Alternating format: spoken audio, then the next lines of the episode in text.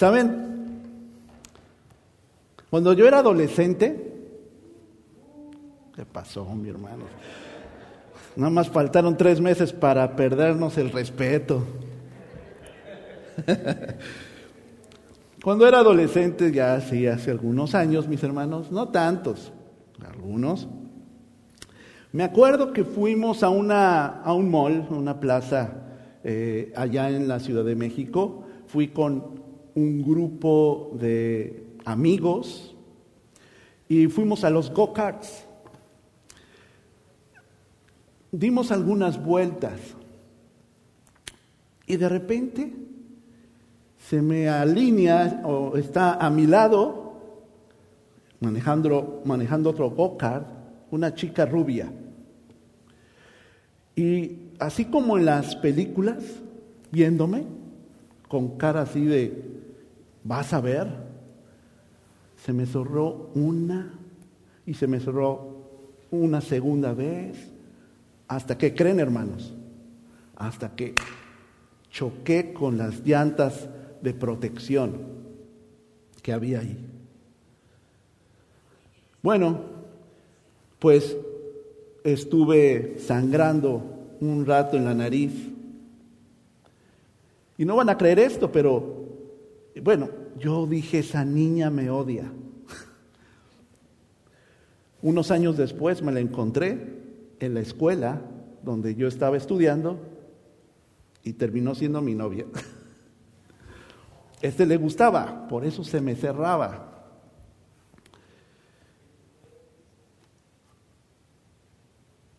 Pensamos muchas veces que las personas son nuestros enemigos. Las personas que no les caemos bien, que no piensan como nosotros. Y aquí Jesús está tomando y cerrando toda esta serie de sermones que hemos estado compartiendo en, relación a cómo debemos vivir en el reino en cuanto a nuestro carácter. Y habla sobre los enemigos y cómo debe ser nuestra actitud ante ellos. Este sermón lo he titulado Cristianos Extraordinarios.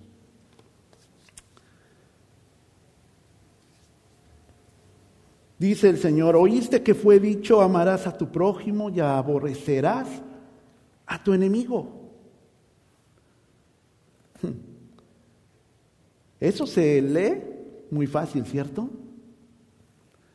Pero hacer en la práctica, cuando alguien insistentemente busca lastimarnos, busca ofendernos, busca su beneficio propio a costa de nosotros, es difícil amarle, ¿cierto?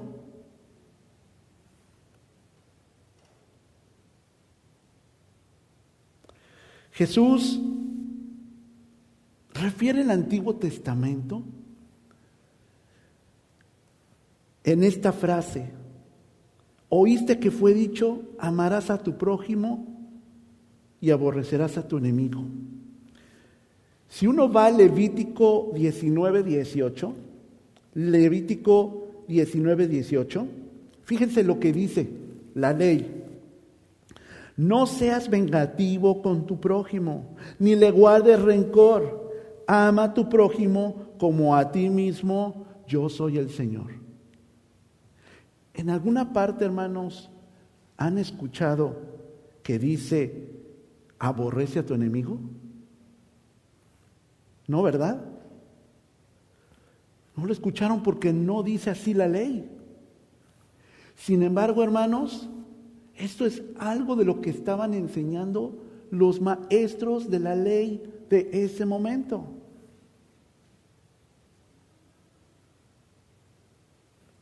Ama a tu prójimo siempre y cuando no sea tu enemigo. Podríamos sintetizar. En esa enseñanza. Pero Jesús nuevamente les dice a su auditorio, a sus discípulos,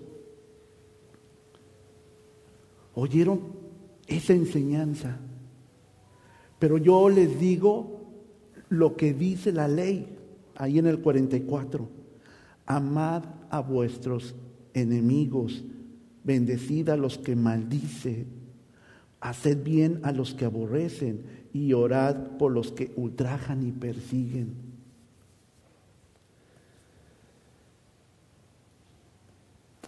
Nunca, hermanos, no solamente en la ley, sino en las reglas que Dios le dio a su pueblo, Israel, en ningún momento en el Antiguo Testamento dice que debemos odiar a nuestros enemigos. Fíjense lo que dice Éxodo 23, 4, 5. Éxodo 23, 4, 5. Si encuentras un toro o un asno perdido, devuélvelo, aunque sea de tu enemigo. Si ves un asno caído bajo el peso de su carga, no lo dejes así, ayúdalo, aunque sea de tu enemigo. ¿Ven? Si ves una necesidad de alguien, aunque sea tu enemigo, ayúdale. Lo mismo, muy parecido dice en Proverbios 25, 21, mis hermanos, si quieren buscarlo, Proverbios 25, 21. Si tu enemigo tiene hambre, dale de comer. Si tiene sed, dale de beber. ¿De dónde estos maestros de la ley toman entonces que se debe odiar al enemigo? Hermanos, también a nosotros como cristianos nos han enseñado eso, ¿cierto? Yo estaba tratando de recordar hoy en la mañana algunos de estos cantos que nos gustan mucho. ¿No? Levántate, levántate, Señor, y destruye a tus enemigos, ¿no? Como dicen los salmistas, muchos de los salmos, que los dicen en un contexto bélico, Ellos necesitaban, los israelitas, conquistar la tierra prometida y le piden a Dios su ayuda. O había pueblos que querían destruir a Israel, pero Dios tenía que conservar a este pueblo para dar la promesa que era Jesús. Pero nos gustan esos versículos. Hermanos, yo mismo, cuando he sido lastimado, cuando he sido afrentado por personas en mi pasado, antes de ser cristiano, cuando fui cristiano, inclusive ahora que soy pastor. Veo esos versículos y hasta los posteo en Facebook, en mis redes sociales, para que vean lo que se esperan estos incircuncisos por haberse metido conmigo, con un hijo de Dios. ¿Cierto? Y esto a mí me ha sacudido, hermanos, porque eso no es lo que enseña la palabra, no es lo que Dios le dijo a su pueblo y no es lo que Jesús le dice a sus discípulos. Porque, hermanos, caminar en el reino de Dios es diferente a como es caminar de acuerdo a nuestros deseos.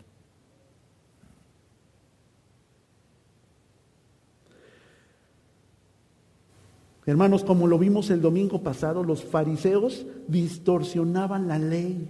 Y en este caso, decían que y enseñaban que había que odiar al enemigo por justificar su nacionalismo,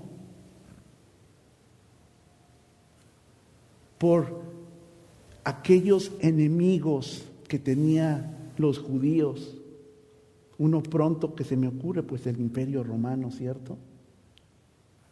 A ellos sí odialos, pero ama a tu prójimo, ayuda a tu hermano. Y aquí, hermanos, Jesús dice lo contrario, dice en el versículo 34, ama a tu enemigo. Bendice a los que te maldicen. Haz el bien a los que te aborrecen, los que te rechazan. Ora por los que te lastiman, por los que te persiguen.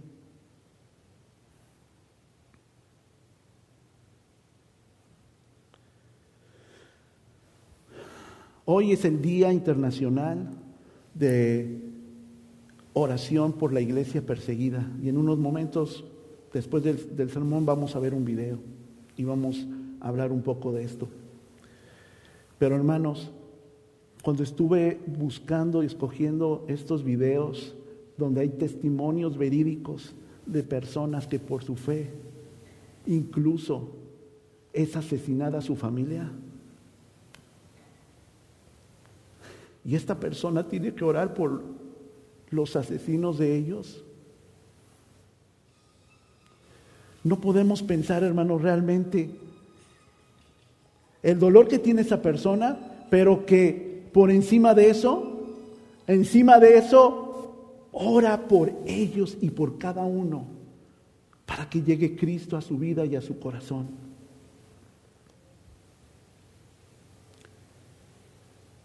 Hermanos, Jesús dice que hagan estas cuatro cosas, amar, bendecir, hacer bien y orar. Cuatro mandamientos pide Jesús de mil cincuenta mandamientos que hay en el Nuevo Testamento.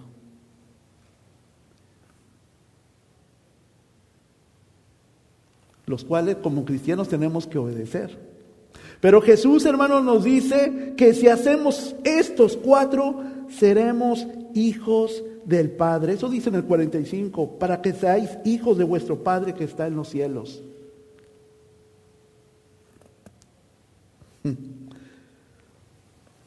Son, hermanos, cuatro cosas imposibles de hacer si no entendemos que ser cristiano es mucho más de lo que nos han enseñado que debe ser un seguidor de Cristo. Sus discípulos imitamos la actitud de Dios, hermanos. Eso es lo que hacemos los cristianos. Imitamos lo que Cristo hizo, porque tenemos ejemplo de lo que hizo en esta tierra. Vivió, existió y caminó entre nosotros.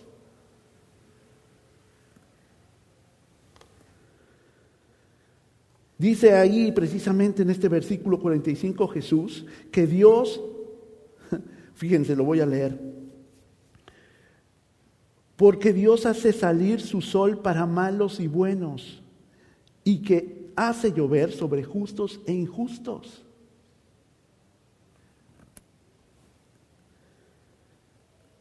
Hermanos, Jesús en este versículo dice que Dios no se reserva el sol o la lluvia, nada más a los que hacemos su voluntad, a los buenos, a los que obedecen. Hermanos, las bendiciones de su creación, hermanos, son recibidas también por aquellos, aquellos que nos lastiman y hacen mal. O ustedes ven que en la casa de aquel vecino difícil, que les pone siempre el coche enfrente, o aquel que no corta su árbol y solamente sus hojas caen sobre su cochera, sobre ellos no sale el sol a la misma hora que sale y que eh, alumbra a nosotros. Sí, ¿no? Y a la hora que llueve, para que crezcan nuestras frutas de nuestro jardín que hemos sembrado y en la primavera comer nuestros vegetales ricos, también crecen al, al mismo tiempo los vegetales de aquel vecino. ¿Cierto? Entonces, hermanos, ¿por qué nosotros hacemos una distinción que Dios no hace? Lo vimos en estos pasajes del eh, Antiguo Testamento. Si se perdió algo de tu vecino, aunque sea tu enemigo, de tu prójimo, dáselo recupéralo para Él.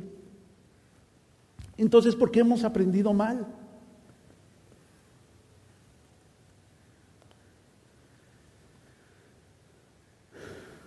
Las bendiciones de su creación, hermanos, también son recibidas aquellos que resisten a Dios. Hermanos, ¿por qué nosotros dejaríamos de bendecir a los que nos humillan, a los que nos ofenden, a los que se burlan, nos lastiman e incluso nos persiguen?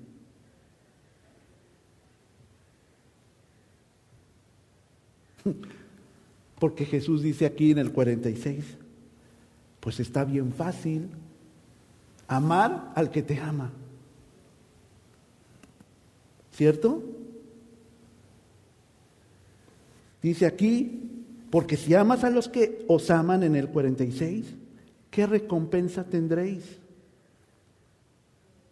¿No lo hacen así también los publicanos?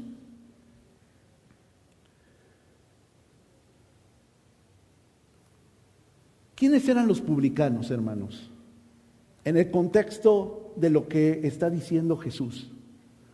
Recordemos que Jesús le está hablando a judíos que estaban acercándose a Jesús.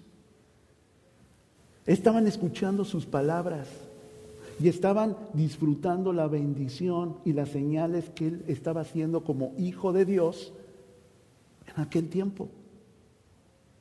Y conocían bien quiénes eran los publicanos. Los publicanos, hermanos, eran los cobradores de impuestos. A ver, hermanos, alcen la mano, ¿quién le caen bien los que nos cobran nuestros taxes? Pues no, ¿verdad? no los conocemos. Ya por eso ponen computadoras, ¿verdad? Para que sean esas computadoras los que nos calculen. ¿Cómo tanto? Bueno, hermanos, no solamente era porque cobraban impuestos, que tenían ese recelo, los judíos con ellos, sino porque estos cobradores de impuestos de un imperio invasor que los maltrataba, eran judíos pagados por los romanos para hacer ese cobro a su mismo pueblo. ¿Algunos de ustedes han visto esta serie de Chosen?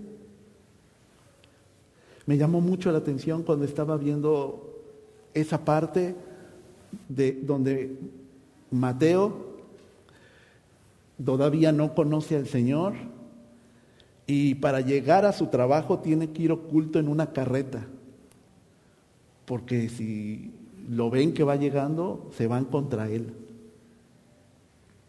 Así era el odio que tenían, lo consideraban un máximo traidor. Dice, a ver, está fácil amar a tu familia. Está fácil amar a tus amigos. Ama entonces a alguien que ha sido un traidor a tu nación para ellos.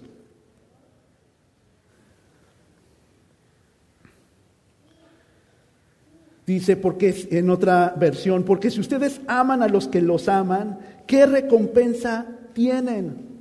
¿No hacen también lo mismo los que consideran sus enemigos? ¿Los recaudadores de impuestos? Esto, hermanos, debió de herir el orgullo de, de ellos al comparar su actitud con la actitud de los traidores, de estos publicanos. Y al mismo tiempo, en el 47, da un ejemplo de otro enemigo de los gentiles. ¿Quiénes eran los gentiles? Pues los que no eran judíos. Y específicamente se referían a quiénes? A los romanos. Dice, los romanos también hacían lo mismo. ¿Qué dice? ¿Qué hacían? Saludan a vuestros hermanos solamente. ¿Qué hacéis de más? ¿Eso no lo hacen también los romanos?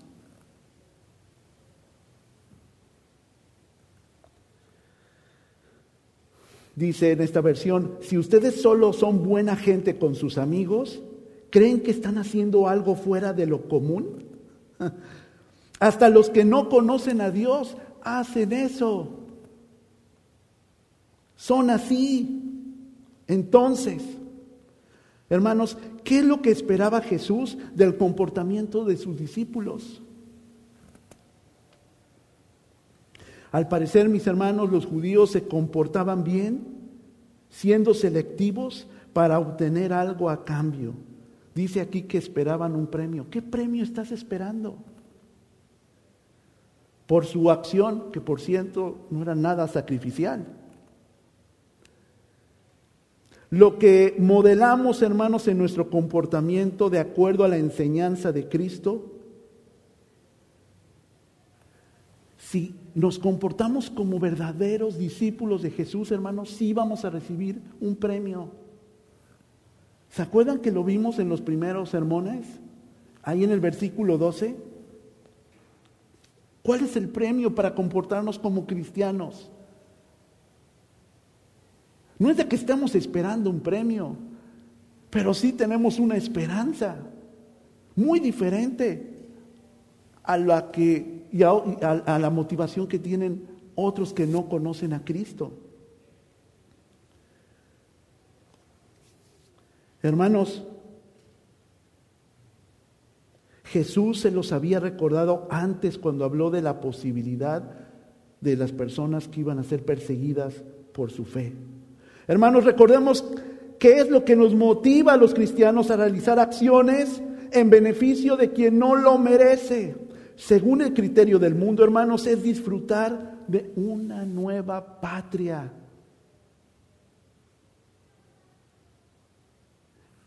Donde los gobernantes no son injustos. Donde quien es soberano en esta nueva en esta nueva nación es Dios, justo, misericordioso, compasivo y soberano. Nuestra promesa como cristianos es estar frente a frente al trono de la gracia y alabarle. Esa es nuestra motivación como cristianos. Eso es lo que esperamos. Por eso vino Cristo y por eso nosotros lo recibimos en nuestra vida y en nuestro corazón, aunque en algún momento le, rechazamos.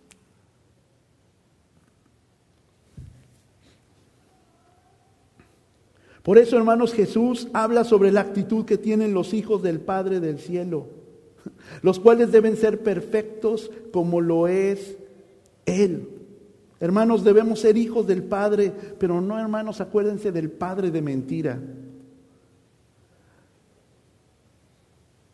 No debemos estar creando enemigos, porque nosotros somos hijos de paz, somos pacificadores.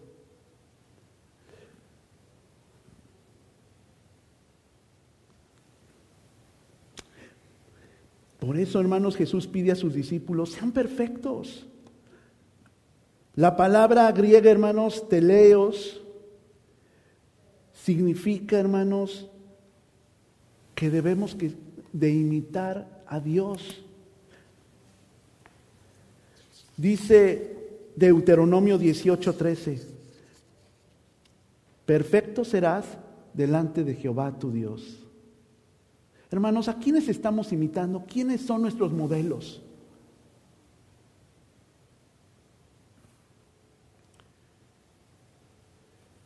Las personas que hablan de Dios, pero por otro lado, no quieren volver a ver a su papá o a su mamá porque les ofendió en aquella reunión de hace 20 años.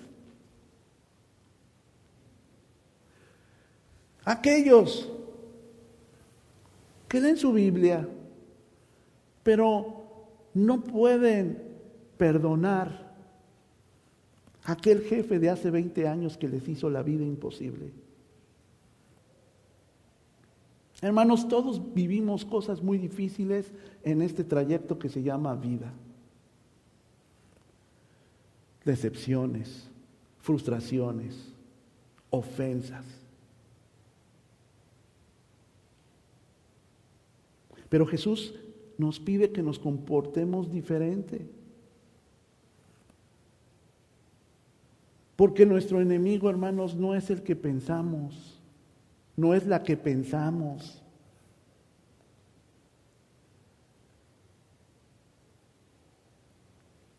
Hermanos, imitar a Dios era un objetivo para la iglesia primitiva. Por eso tenían todas las cosas en común, dice en Hechos, ¿cierto? Porque imitaban el ejemplo que Cristo vino a dar en la tierra.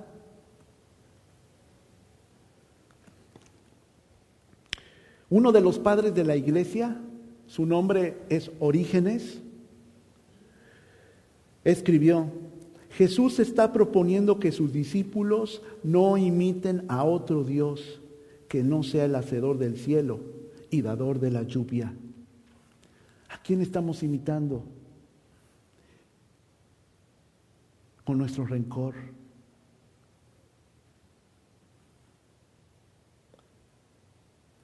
con nuestra actitud.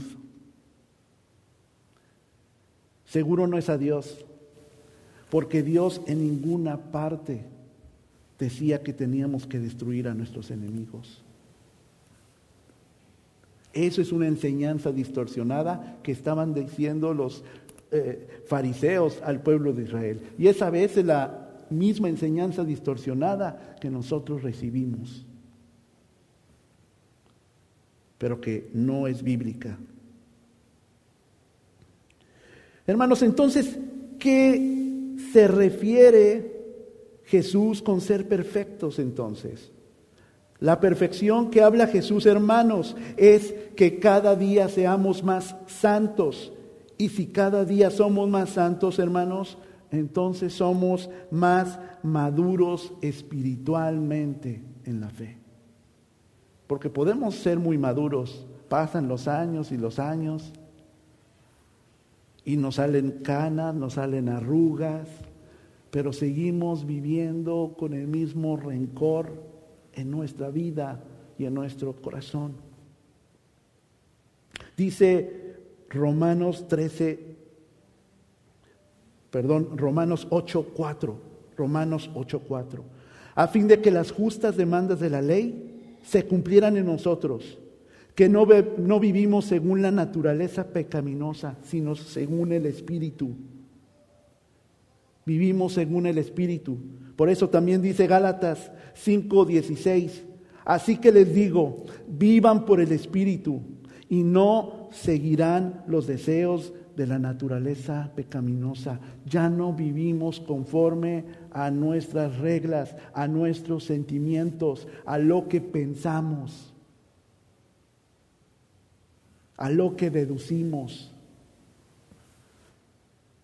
Vivimos de acuerdo al Espíritu, al Espíritu de Dios. Eso hace gran diferencia, mis hermanos, mis hermanas.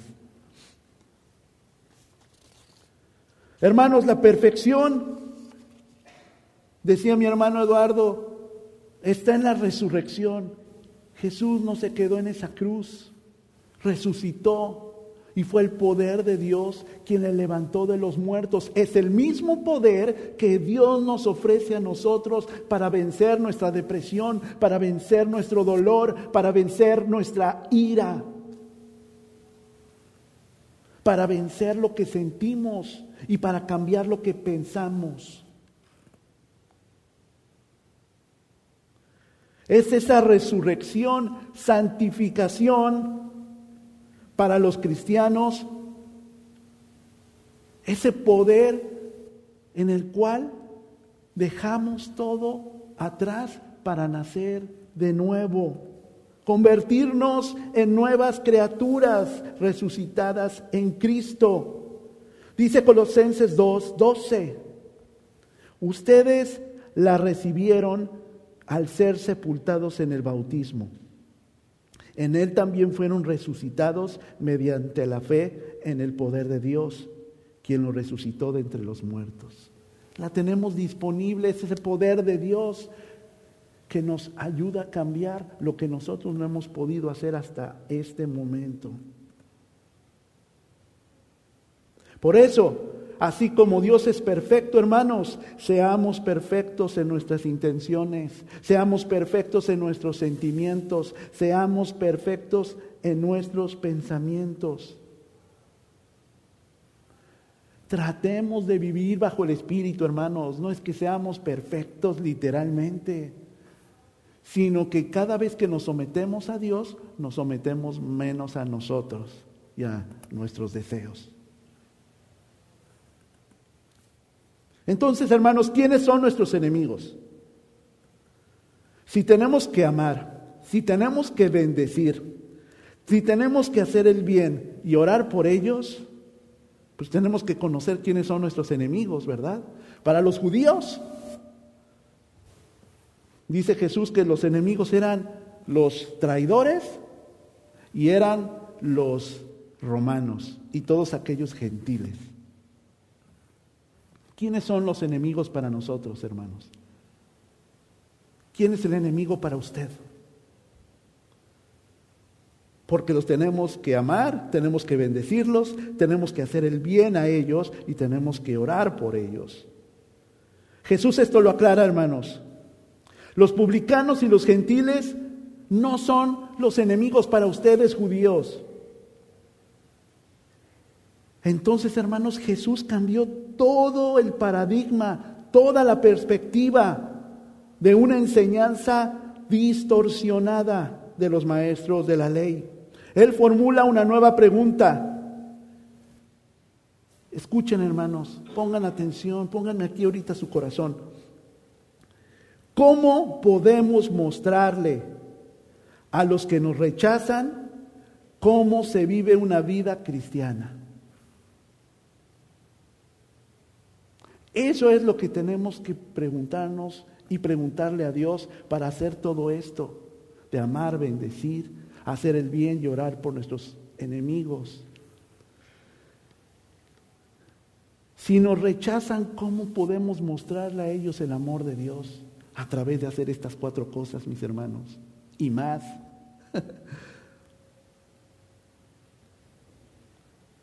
¿Cómo, hermanos, salimos de lo que todos hacen, del ordinario y de lo que no tiene una propia bendición? Hermanos, los cristianos extraordinarios no son otros que cristianos maduros en la fe, que reconocen quién es su enemigo. ¿Quién es su enemigo entonces, hermanos? ¿Quién es el enemigo de la iglesia? ¿Quién es el enemigo de los cristianos? Su pecado, mi pecado mi obstinación por seguir haciendo el mal y no vivir bajo el Espíritu, dejándome dominar por mis sentidos, por mis pensamientos. Ese es nuestro realmente enemigo, mis hermanos, de todos y cada uno de, los cristianos. Hermanos, los cristianos extraordinarios no buscan venganza, ni resisten al que hace mal, porque buscan la paz aunque no lo merezcan. Fíjense hermanos, voy a hacer rápido, rápido, una super síntesis de todo lo que hemos visto en todos estos servicios. Si usted se ha perdido todos los sermones pasados, ahorita los va a escuchar, porque esto es lo que hace un hijo del reino que vive bajo el Espíritu. No busca la venganza, ni se resiste, busca la paz, aunque no merezcan las personas esa paz. Los cristianos extraordinarios, hermanos, son cristianos maduros espirituales que son honestos, porque representan a Cristo y su reino. Huyen de cualquier tentación que lastime su vida, su testimonio, y quita cualquier excusa de no comportarse como sus hijos. Los cristianos extraordinarios son cristianos maduros, hermanos, que no se dejan dominar por sus emociones y pensamientos. Sabe que es un verdadero adorador del Padre cuando hace todo lo posible para reconciliarse con su prójimo. Hermanos, los cristianos extraordinarios están en todos lados como la sal y como luz de este mundo. ¿Se acuerdan? Que la sal utilizaba Jesús esta figura porque estaba en aquel momento en todos lados, era fácil de conseguirse y éramos luz porque no nos escondemos abajo de ningún mueble, si no estamos en una colina y ahí la gente ve nuestra luz, la luz de Cristo, que no es nuestra, la reflejamos de Él.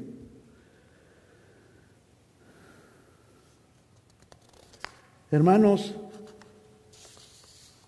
¿cómo puede ver las personas? ¿Cómo puede ver mi familia? ¿Cómo puede ver mis vecinos? ¿Cómo puede ver mi esposa o mis hijos? Que Jesucristo es real. Si no hacemos el esfuerzo por vivir en el Espíritu. Hermanos, el otro día, apenas en la semana, mi hijo fue por su hermana a una de las casas de una vecinita que la había invitado. ¿Saben? antes del horario, anochecía mucho más temprano, ¿verdad? Y entonces me dio algo de pendiente. Y, salí, salí de donde estaba en la oficina terminando el sermón, de ahí de, de la casa, para ver si venían, si venían bien. Y de repente, hermanos, no sé cómo, alcé mi cabeza al cielo y vi un espectáculo. Vi las estrellas que estaban brillando con mucha intensidad. Hermanos, eso no lo hubiera podido hacer si no salgo de ese cuarto donde estaba. Hermanos, las personas no pueden ver lo que Dios puede hacer en realidad en nuestra vida si no tomamos la decisión que Dios cambie y transforme nuestra vida. Lo cantamos hace rato. Transfórmame, pero debemos desearlo y debemos, y debemos hacerlo para que vuelva el gozo, el gozo que da Dios.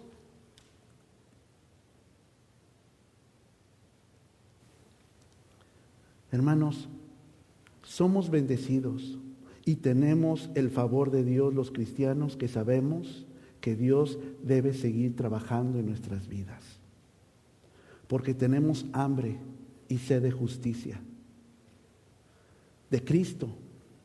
De esa justicia que representa el ser quebrado en espíritu. El interesarnos por otros. El ser manso. El ser humilde. El ser misericordioso. El ser puro de corazón. Sabio. Paciente. Amoroso. Alegre y amable reflejando a Cristo en cada parte de nuestra vida, hermano, hermana. Vivir una vida o un cristianismo superficial es doloroso. Porque el que no lastima, porque perdón, el que nos lastima tal vez ni se ha dado cuenta, hermanos, de lo que ha hecho. Pero nuestra herida no sana porque no vivimos de acuerdo a estos principios del reino y lo, vemos como un enemigo. Hermanos, amar más como nos enseña Cristo, recordando su ejemplo. Y tenemos que amar y tenemos que ser menos como el mundo nos ha enseñado. Hermanos, no te, no te puede lastimar a alguien que ha decidido amar. Por tanto, no puedes lastimar a alguien que, ha que has decidido amar. Porque el enemigo no son las personas. El enemigo es el pecado que hemos dejado que tome el control precisamente de lo que soy. Para terminar, hermanos, los cristianos extraordinarios podemos amar como Cristo nos ha enseñado cuando entendemos que, uno, somos nuevas criaturas y hemos nacido de nuevo. Que andamos y vivimos ya no bajo nuestros deseos, sino en el Espíritu. Dice primera de Juan 5, 8. Sabemos que el que ha nacido de Dios no está en pecado. Jesucristo, que nació de Dios, lo protege y el maligno no llega a tocarlo. Hermanos, cuando usamos nuestras armas espirituales para vencer la tentación. Dice Colosenses 2, 6 al 7. Por eso, de la manera que recibieron a Cristo Jesús como Señor, vivan ahora en Él, arraigados y edificados en Él, confirmados en la fe como se les enseñó y llenos de gratitud. Hermanos, por esto los cristianos hacemos cosas fuera del ordinario y nuestra reacción debe ser muy alejada de cómo reaccionaría alguien sin Cristo. Por eso, hermanos, la gente quiere conocer a Jesús. Hermanos, no solo al que yo creo, sino también al que yo predico y al que yo vivo.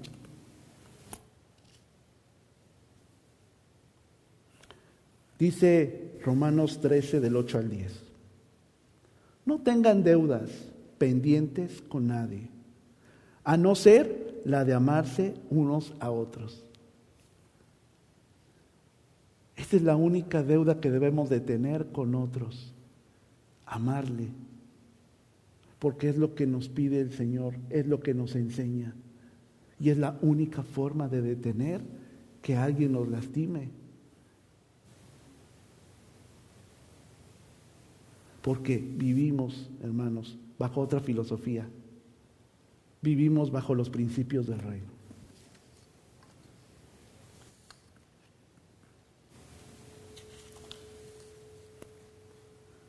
Hermano, hermana, yo no quiero terminar esta parte del capítulo 5 de, de las palabras de Jesús sin desafiarle.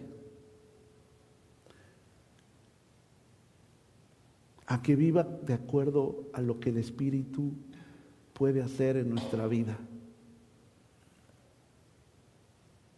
Me duele mucho, hermanos, cuando he platicado con algunos y están lastimados, están rotos, están decepcionados.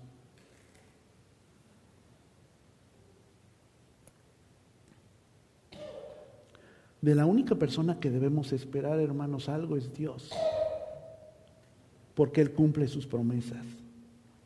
Y lo que tenemos que hacer en reciprocidad es vivir bajo el Espíritu en los principios de Dios. Amén. Entonces, voy a orar para terminar esta parte. Pero quiero, hermano, que quien tenga en su, en su corazón y en su deseo, decir, yo ya no quiero ahora sí que vivir igual, como ese canto tan hermoso de renuévame, ¿verdad? Ya no quiero vivir igual, ya no quiero ser igual. Que hermano, en su corazón tome esta decisión y me acompañe a orar. Yo haré todo lo posible para ayudarle, seguirle dando herramientas. Pero usted tiene que tomar una decisión, buscar que el gozo de Dios entre a su vida.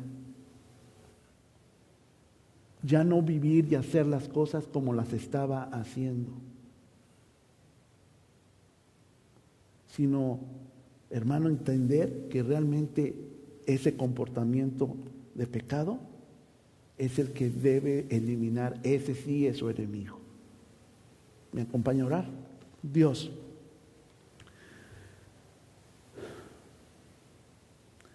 Tú sabes, Padre, lo que están pasando cada una de las personas, las familias, que estamos en esta iglesia local, o alguien que nos está siguiendo a través de las redes, a través de los medios electrónicos. Cantábamos hace rato, transfórmame. Te pedimos que, Señor, nos ayudes a depender más de ti y vivir bajo el Espíritu, el Espíritu Santo. Cambia mis prioridades. Señor, sana mis ojos para que dejemos de ver a un enemigo que no existe. Pero que entendamos que el estar separados de ti, Señor, es lo que nos está alejando cada vez más y más de nuestra verdadera identidad como cristianos que eres, que es tu Hijo Jesucristo, al cual queremos imitar. Ayúdanos. Pone en nosotros el querer como el hacer. En tu nombre, Señor Jesús. Amén. Hermanos, ¿ustedes le podrían alabar a nuestro Dios el día de hoy? Y podríamos darle una ofrenda de palma a Dios por lo que Dios va y está haciendo en su iglesia. ¿Sí? Vamos a adorar a nuestro Dios.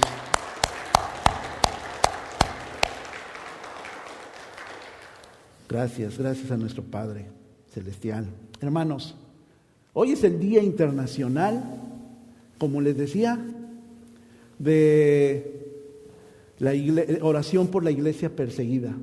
Muchas iglesias cristianas en todo el mundo, este día 7 de noviembre, estamos celebrando, bueno, estamos impulsando el orar por aquellos que viven en países y en lugares donde no se puede hablar con libertad y abiertamente del Evangelio que nosotros predicamos.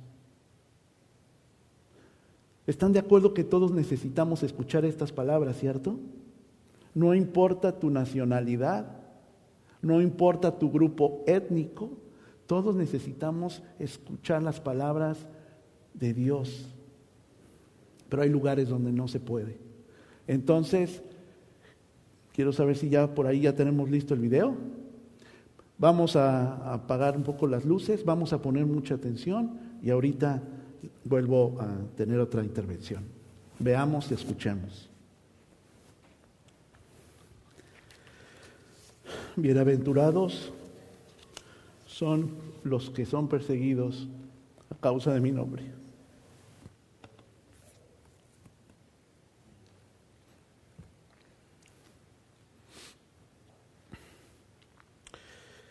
Podemos hacer muchas cosas por ellos, por las personas que están al frente llevando la palabra de Dios donde tal vez nosotros no podemos llegar. Una de esas cosas es orar. Y este Día Internacional de la Oración por la Iglesia Perseguida tiene ese énfasis para que oremos por las personas que están en estos países donde no permiten que se lea la palabra de Dios. Para que les dé valor, les fortalezca, les provea todas sus necesidades.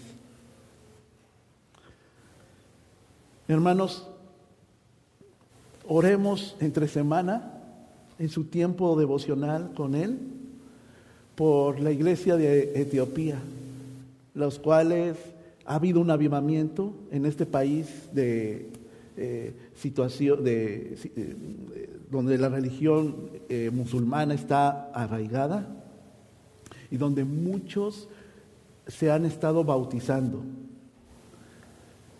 Incluso en una iglesia que antes de ser iglesia era un prostíbulo, era un burdel. Oremos por Irán, y las personas que están llevando el Evangelio en este país también musulmán. Que el Señor fortalezca las familias y misioneros que están en este país, donde están compartiendo la palabra. Que se abra la posibilidad de que más cristianos tengan la palabra de Dios, fortaleciéndoles a través de ellos. ¿Me acompañan a hacer esta oración por específicamente estas dos naciones y en general por todo? Oremos. Señor,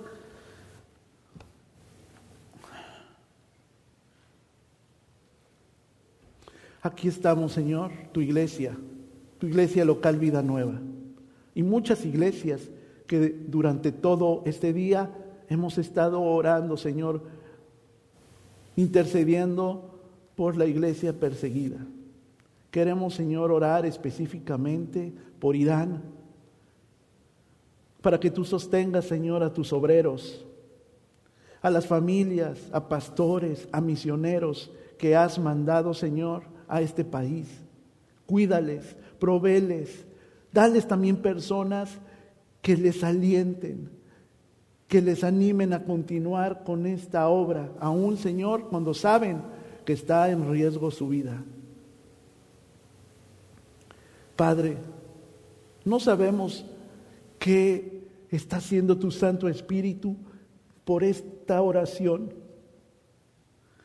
Pero si hay alguna familia desanimada, Señor, que ella sienta paz, consuelo y fortaleza en este momento, en este tiempo, para que continúe llevando tu bendita palabra a ellos.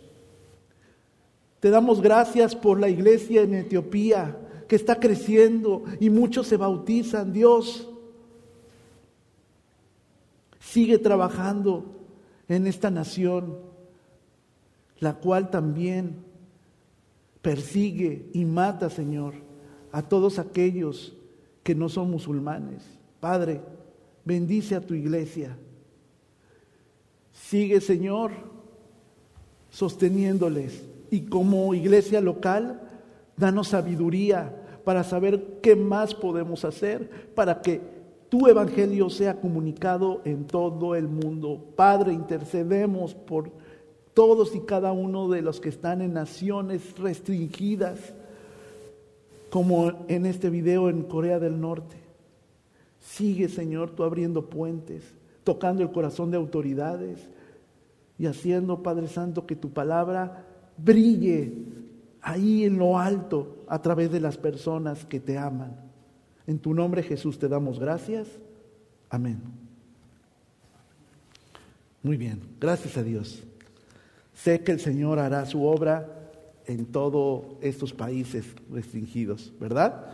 Hermanos, Ayer tuvimos también en otros eh, asuntos una bonita actividad donde nuestros niños cerraron eh, su enseñanza sobre la creación y fueron ayer al museo, al museo, fueron al zoológico a ver precisamente a estos animalitos que son parte también de la creación de Dios. Y nos quieren compartir eh, un versículo bíblico de este tiempo de enseñanza y eh, también comentar algo acerca de este tiempo que han estado nuestros niños en sus clases. Ellos no están solamente siendo entretenidos, ¿verdad? Están aprendiendo la palabra de Dios. Estamos ayudándoles a ustedes como papás a disipular a sus hijos.